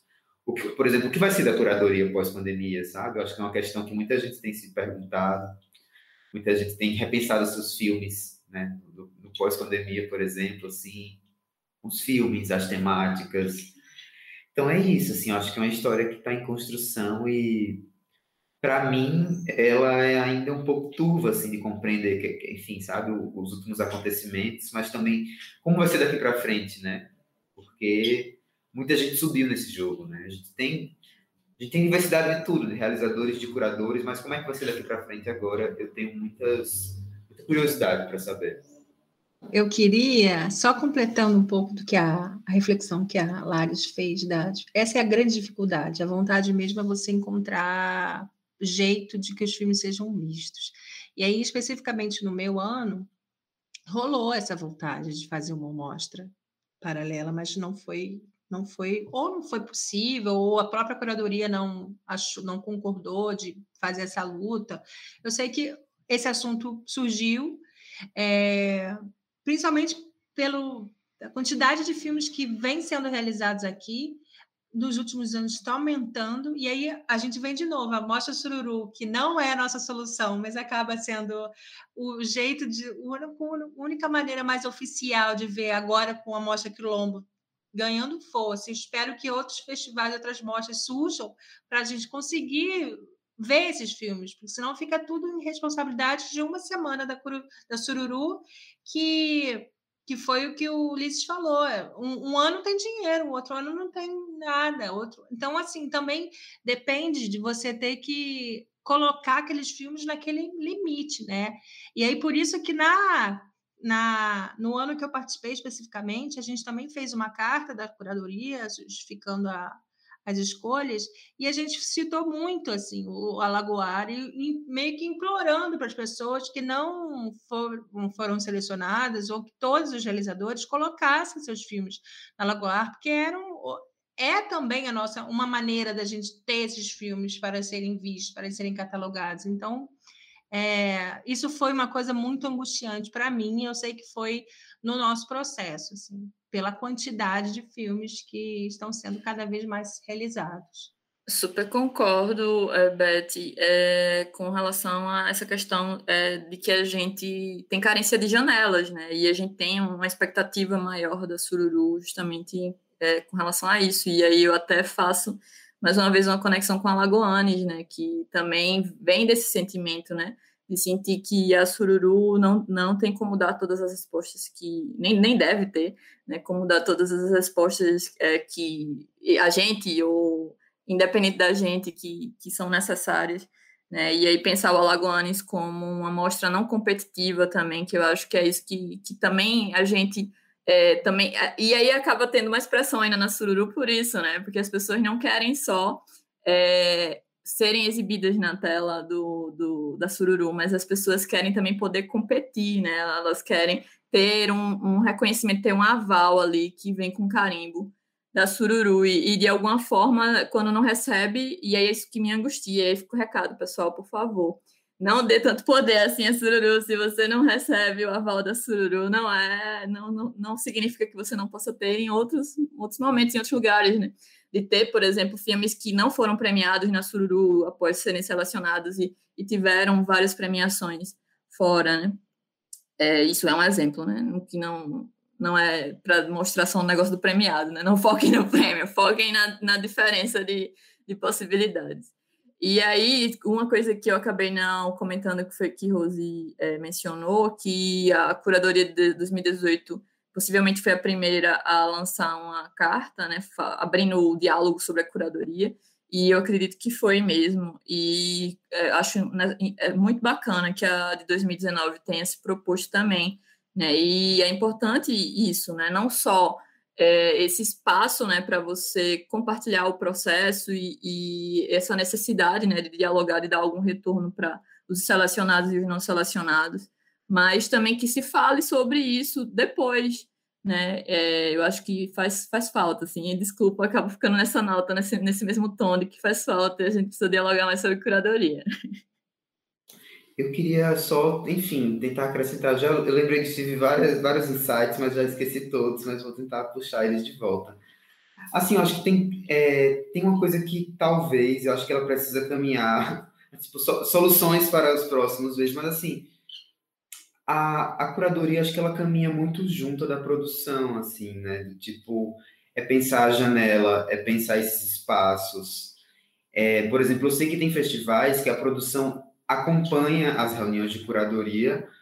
Assim, eu sei que tem uma coisa, é, eles não interferem necessariamente diretamente, mas eles também assistem, eles também opinam, mas assim, a curadoria, de fato, ela tem a autonomia dela. Mas eu acho que isso é até interessante para que englobar e complexificar mais o processo, né? Porque é claro que, enfim, também sou, sou contra do, do tipo, não é a, a produção está lá como um patrão da curadoria, mas justamente acompanhar é, todo esse processo intelectual, né? Toda essa discussão, essa troca, entender esses rumos, até mesmo para achar essas janelas. Por exemplo, é, teve uma sessão da Nara Normandi, né? Que foi uma, uma sessão promovida pela Sururu Será que não, talvez assim não daria para, antes da sururu oficial, a gente ter uma, umas prévias sururu, no esquema cineclube, no esquema jornada de cinema, em que as pessoas pudessem, de algum modo, ver sessões é, anteriores para ser um esquenta, sabe? Assim, eu acho que também vai de... de é, acho que tem muita coisa do que a Lari falou, assim, tem filmes que, que foi também porque a gente fez, estava eu, eu, Lucas e Rose, poxa, o filme é massa, mas não cabe aqui, não cabe aqui, não cabe aqui, não encaixa aqui, não... a gente não sabe o que fazer, porque a sessão também a gente não pode passar de, se eu não me engano, a gente não queria passar de uma hora e meia, né, Rose? A gente até passou, mas também porque a gente que fica cansativo, né, para quem está assistindo também não é fácil pegar duas horas de sessão de curta. Tem hora que as pessoas se desconectam do curta, e isso não é justo nem com as pessoas, nem com os filmes. Então também é, é se ligar muito nisso, sabe? Então talvez é uma, uma questão de trazer a produção para acompanhar a curadoria, poder acompanhar mais no final também, quando estiver perto de ser, dos filmes sendo programados, né? Que como a Beth falou, eu faço coro. Acho que a parte mais legal é distribuir em sessão é agrupar esses filmes em, em grupos de, de conexões intelectuais, afetivas, artísticas, e é bonito montar uma sessão. Eu adoro, assim, adoro montar uma sessão com o Cineclub, adoro quando alguém me pede e eu monto, assim, monto para amigo, monto para professor, monto para quem, quem pedir. Não, e você vê como é, né? A gente acabou, desculpa se eu interrompi, a gente acabou focando na mostra competitiva e eu me lembrei agora que eu falo de Ulisses que tem a mostra itinerante, né? É... Que, é, inclusive, é, teve inscrições abertas agora em 2021, que eu achei uma iniciativa muito bacana, assim, que é justamente esse chamado é, para filmes que foram exibidos em outras edições, né? É, e eu acho, e aí, claro, eu na minha, na minha luta ainda pelos filmes que não entraram na Sururu, penso, gente, sim, e os filmes não exibidos, mas tudo bem, isso não é a questão. É, mas eu acho massa, assim, que, que eu não sei como vai ser, né, essa curadoria e espero que, que seja bacana, assim, esse processo e que esse também possa ser um outro espaço de diálogo. E dentro de uma coisa é, que eu já falei, mas que eu acabei não trazendo nesse ponto específico, é, eu acredito que o que traz também de memória e de impacto no que, foi, no que aconteceu na curadoria de 2018 foi justamente esse pensamento de criação artística, né, de é, querer trazer especificamente é, propostas né, para cada dia da mostra competitiva e dentro do que não cabia criar uma alternativa de, de exibição. E a questão da, de ter um, uma responsabilidade né, sobre a criação artística, eu acho que é algo que não se fala, mas que acaba ficando à margem, nos bastidores, acaba ficando conversa de corredor. Né? De, inclusive, eu, por exemplo, já ter sido é, questionada se eu não me via como alguém que poderia estar na criação artística da Sururu. E eu, tipo, não, porque eu acabo sendo essa pessoa realmente que traz um olhar que não representa o senso comum. Né? Então, assim, para mim, isso é algo. E, e eu acho que até tem um pouco essa questão também de o quanto a gente acaba permitindo que essa compreensão perpetue, de que não estamos abertos a diálogos diferentes do nosso, a diálogos de, conf, de conflito, mas não no sentido negativo da palavra, né? Diálogos conflituosos porque não são é, consonantes, né? Porque são dissidentes. Quando a gente vê, né, o filme, o primeiro filme de Teotônio Vilela, não sei se de, de sempre, né, mas o primeiro que apareceu na Sururu, que tem a direção do Claudemir e do Robson, que fala sobre o paiol, né? Há uma reação é, dentro do público, né, de perceber que aquele filme destoa da maioria dos filmes, mas o quão foi importante é, ver um filme de Teotônio dentro da Mostra Sururu e o quão isso incentivou os próprios realizadores. Né? E aí eu estou trazendo uma escolha específica, mas como exemplo não significa que é, ela precisa ser repetida em gênero, número em grau, mas assim são questões que passam pelo olhar da curadoria e pelo diálogo entre a curadoria e a produção, né? E por ir além do que o público quer ver ou não, né? Por entender como necessidade de visibilizar questões, né? E aí isso passa também pela criação artística da mostra, né? Se ela é assumida pela curadoria, se ela é assumida pela produção, se ela é compartilhada, e eu, aí eu deixo até a questão se, se se fala sobre isso. São muitas questões, mas também que eu acho bonito, né? Que é um lugar, de fato, é um ponto de encontro. E os pontos de encontro também são disputados. Assim. Alguém vai ficar na mesa do DJ e alguém vai ficar no, na pista. Então, é, mas é bonito, assim, a construção, eu acho que está todo mundo muito aberto. Eu acho que a Sururu está com a gestão agora, que já está há alguns anos, né? De algum modo, as meninas estão é, abraçando e, e, arrasando na produção mesmo, porque a gente sabe que não é fácil. Mas eu acho que esses diálogos eles só aumentam mesmo, né? eles só expandem assim o que a gente pensa. E é isso. Eu adoro a Sururu, assim, acho que ela tem que crescer. Quero um dia produzir, quem sabe. É, e acho que assim, a gente tem essa, essa relação de que a Sururu vai resolver todos os problemas do cinema lagoano, e isso não vai resolver, gente. Acho que a Sururu é um espaço muito interessante, que está consolidado e que está aí, né? Está fazendo essa amostra itinerante, que é importante, e acho que está dando essa oportunidade. Já teve muitas mesas importantes, acho que uma mesa, para mim, né? Que foi sobre com as mulheres, foi muito interessante. Eu acho que a gente está num processo, né? Da, da Sururu, é, trazer outras coisas, né? Por exemplo, eu acho que essa mostra, a nova mostra paralela, né, deles, da, da Sururu, pode continuar depois da pandemia. A gente não sabe como é que vai ser. E, e, e a gente, assim, tá tendo a oportunidade né, da gente aqui, somos quatro pessoas que já passaram por várias fases da Sururu. Isso é muito bonito, né? E, e como a, a curadoria pode dar essas possibilidades, como deu para o Robson, e ao Claudemir, e, a, e entre outros, né? Que a gente está semeando, acho que a, a, curadoria é muito isso, é uma relação de plantar e o que é que a gente quer colher daqui a uns dois anos. Porque a gente sabe os filmes que já estão maduros e filmes que estão nesse início, né? E que uma oportunidade pode ser muito importante para a pessoa continuar ou não. E acho que é, com essa amplitude, né, o próprio Circuito Penedo, o próprio Mostra Quilombo, é, a gente está é fruto da, da sururu, da batalha que é sururu, de, de não ter um dinheiro todo ano para fazer para se produzir. E acho que a gente está nesse, nesse momento, né, é, da Ordi Blanc, que está chovendo o festival, mas a gente não sabe se vai continuar com eles, né? Porque tudo tudo tendo essa imprecisão, mas continuamos, né? É isso aí.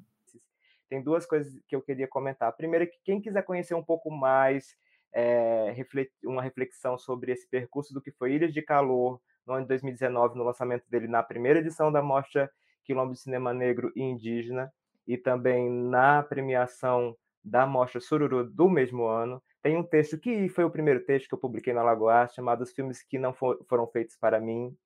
Os filmes que não são feitos para mim. Vocês veem que até eu também esqueço das coisas. Né? Eu nem fiz tanto que nem vocês, mas eu também esqueço. E que fala um pouco desse percurso. Eu queria só resgatar uma coisa desse texto, que é foi um dos... Estar presente no lançamento de Dias de Calor na Mocha Quilombo Cinema Negro foi ver é, que quem estava na plateia pertencia a quem estava retratado na tela. A maioria das pessoas eram feitos de pessoas diversas, porque é uma máxima de vários festivais que muitas pessoas que estão ali assistindo não são as mesmas que é, são, são esses outros. Que é importante que todo mundo é, tenha essa. É, o, todo, esse todo mundo também já diz muita coisa, né? Porque sempre são as mesmas pessoas que costumam ter até o acesso a assistir, não só a fazer e a realizar e a fazer a curadoria a escolha. Então, tudo isso ainda reflete sobre acesso e foi muito valioso estar presente realmente. E rendeu um bocado de coisa que vale é, conhecer um pouquinho nesse texto. E resgatar a citação de Rose sobre Alexandréia Constantino, que é um arti uma pessoa, artista multimídia aqui da nossa região e que foi uma, uma das presenças maravilhosas e talentosas que compuseram essa curadoria do Festival Lagoanes. E aí quero fazer um gancho com o nosso quadro tradição do programa, que é a Curadoria Alagoar, onde Lares Lisboa pesca um conteúdo do alagoar.com.br ou milhares de plataformas onde o Alagoar também atua. Não, e, aí, eu, e, e metalinguagem, né? Falando de curadoria sobre curadoria, né? Vai, Lares. Pois é, né? E a metalinguagem é tamanha que eu estava aqui é, justamente pensando em indicar o nosso espaço de curadorias, né? Mas, assim, eu deixo essa dica brevemente, né? E é um espaço aberto para também quem tiver interesse de praticar, né, de exercitar a curadoria, também pode ó, dar uma olhada nos filmes online ou até mesmo indicar filmes que não estejam online, né, para compor. Né? A gente geralmente fazia com um máximo de 10 filmes, né? Mas aí fica à vontade. É, mas o que eu queria é, é, destacar mesmo nessa indicação da curadoria Lagoa é o espaço Panorama, né, que é um espaço onde a gente reúne informações sobre mostras e festivais. Né, e nesse espaço a gente reúne também as informações sobre as edições né, da Mostra Sesc de Cinema, do, da Mostra do Cinema Lagoano, do Circuito Pené de Cinema. Né? Em específico, a Mostra Sesc de Cinema e a Mostra Sururu de Cinema Lagoano são é, compostos por filmes alagoanos. Né? Também lembrando que tem também a Mostra Quilombo de Cinema Negro e Indígena. E ao final do episódio de hoje, a mensagem que fica é: você que, assim como eu, produziu um filme de guerrilha e não teve ele escolhido no festival que você se inscreveu, que você queria muito que ele fosse escolhido, não fica de tocar esperando a pessoa da curadoria para dar uma lapada de peixeira na pessoa. Vamos refletir, escuta de novo o programa, reflete, só chora, chora, chora, reflete, desabafa, e aí começa a apoiar outros espaços, outras formas de realizar, outras formas de assistir, outros acessos, a que a gente busque e apoie projetos que não fiquem sempre nos mesmos caminhos, que a gente diversifique não só nesses espaços que a gente quer ocupar, mas também amplie os espaços e apoie projetos e artistas como essas pessoas incríveis, queridas e maravilhosas que compuseram esse fustico de hoje e também a nossa presença especialíssima aqui. A gente agradece. Dá uma salva de palmas por essa participação incrível e maravilhosa. Uh! Uh! Gratidão imensa, artista Ulisses. Você contribuiu imensamente. É uma felicidade tê-lo aqui conosco. E, por favor, dá os seus recados, sua carteira, dá todos os seus arrobas, uh, os recados finais, onde a gente pode acompanhar seu trabalho, que vem de novidade aí de Ulisses, realizador, cineasta, artista multimídia. Olha, então, minhas redes sociais. Enfim, tem a, é, o meu Instagram pessoal, que acho que é Ulisses Rutra, não lembro, mas é Ulisses Arthur de trás para de trás para frente. É, tem o, o, Instagram da Cel, Cel Vermelho de Fogo, arroba Cel Vermelho de Fogo. Assim, quero dizer que o já está disponível né, na plataforma do Itaú Cultural e na Todo Display, então quem quiser ainda visitar, acessar ele está lá. Eu tô para gravar um curso em novembro, então assim é uma coisa só engraçada para finalizar.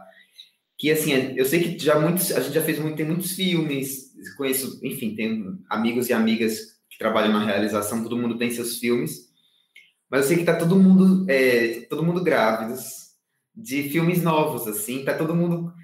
Então é, é muito doido que a gente está no meio do caminho, assim, tem uns que já foram e tem uns que vão chegar e tem 70 e poucos filmes via FEMAC, Aldir Blanc, né? Não sei quantos, 60 e poucos, não sei quantos são, para sair aí. Então, assim, acho que esse debate, talvez ano que vem, vai ganhar outro patamar, assim, vão ser outras curadorias, outras sururus, outras complexidades.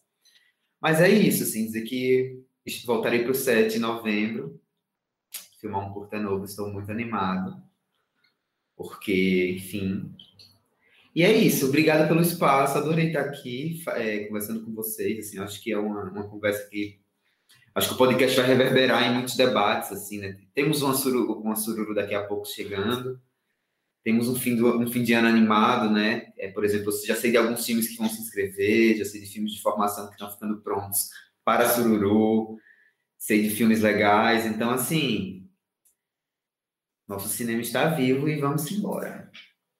Muito obrigado pelo espaço.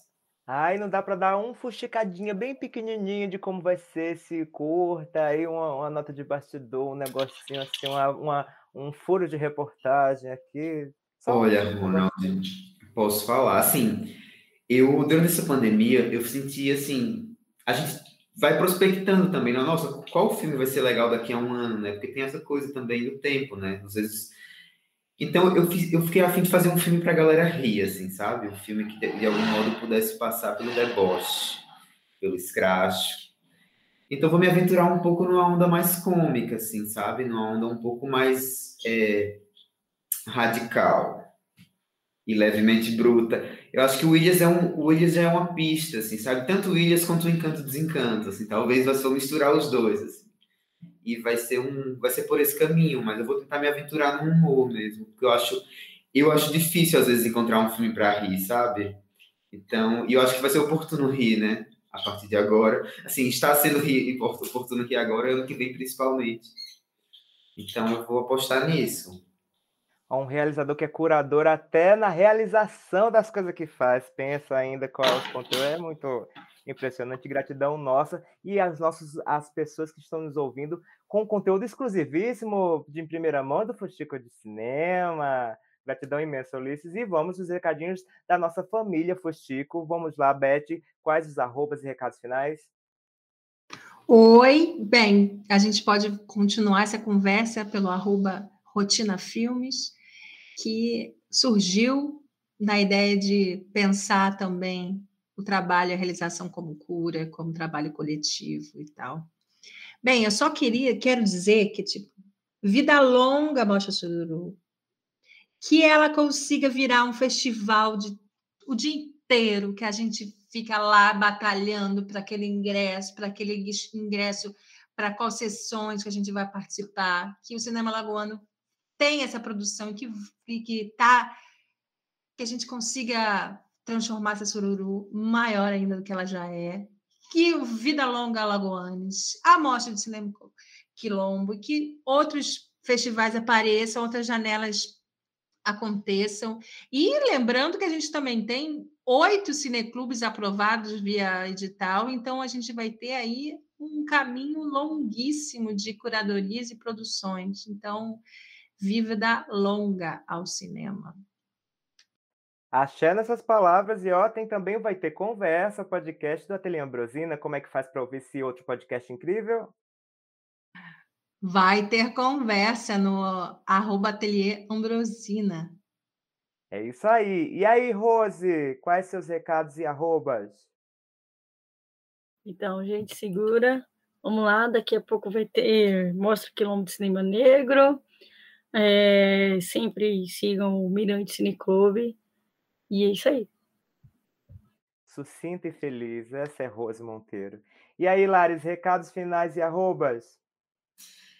Então, queria agradecer muito o nosso encontro hoje, nossa troca, e todos que já fizemos até agora e todos que faremos. E eu queria mandar é, muitos, muito afeto para todos, todos que já colaboraram com a Mostra do Cinema Lagoano, né, com as mostras que são realizadas aqui em Alagoas, Pneu de Cinema, Mostra Quilombo de Cinema Negro, né, e desejo muito ver outras mostras, surgindo mostras e festivais, e principalmente janelas que exibam os filmes alagoanos, né? Tenho com certeza muito afeto e sou suspeita para falar do Festival Alagoanes, né? Não, não necessariamente é, pensamos em fazer ele anualmente, mas com certeza ele há de ser feito no futuro. Não sei se tão próximo, mas será feito. e aí, é, para achei massa o lembrete de, de Beth sobre cineclubes, né? Acho que é essencial não só a expectativa sobre os que foram contemplados, mas também que surjam é, cineclubes e que possam ser mantidos e que tenham incentivo. Também é, há uma expectativa com relação a, a, poder ter incentivo para mostras e festivais, né, que no caso temos também mostras contempladas, mas que não temos previsão de, de realização. E aí vou concluir com os meus arrobas, que não tem nada a ver especificamente com o que eu falei até agora, mas o meu arroba pessoal é Lares Lisboa e o meu arroba profissional é La Refletida, e gratidão, e até breve.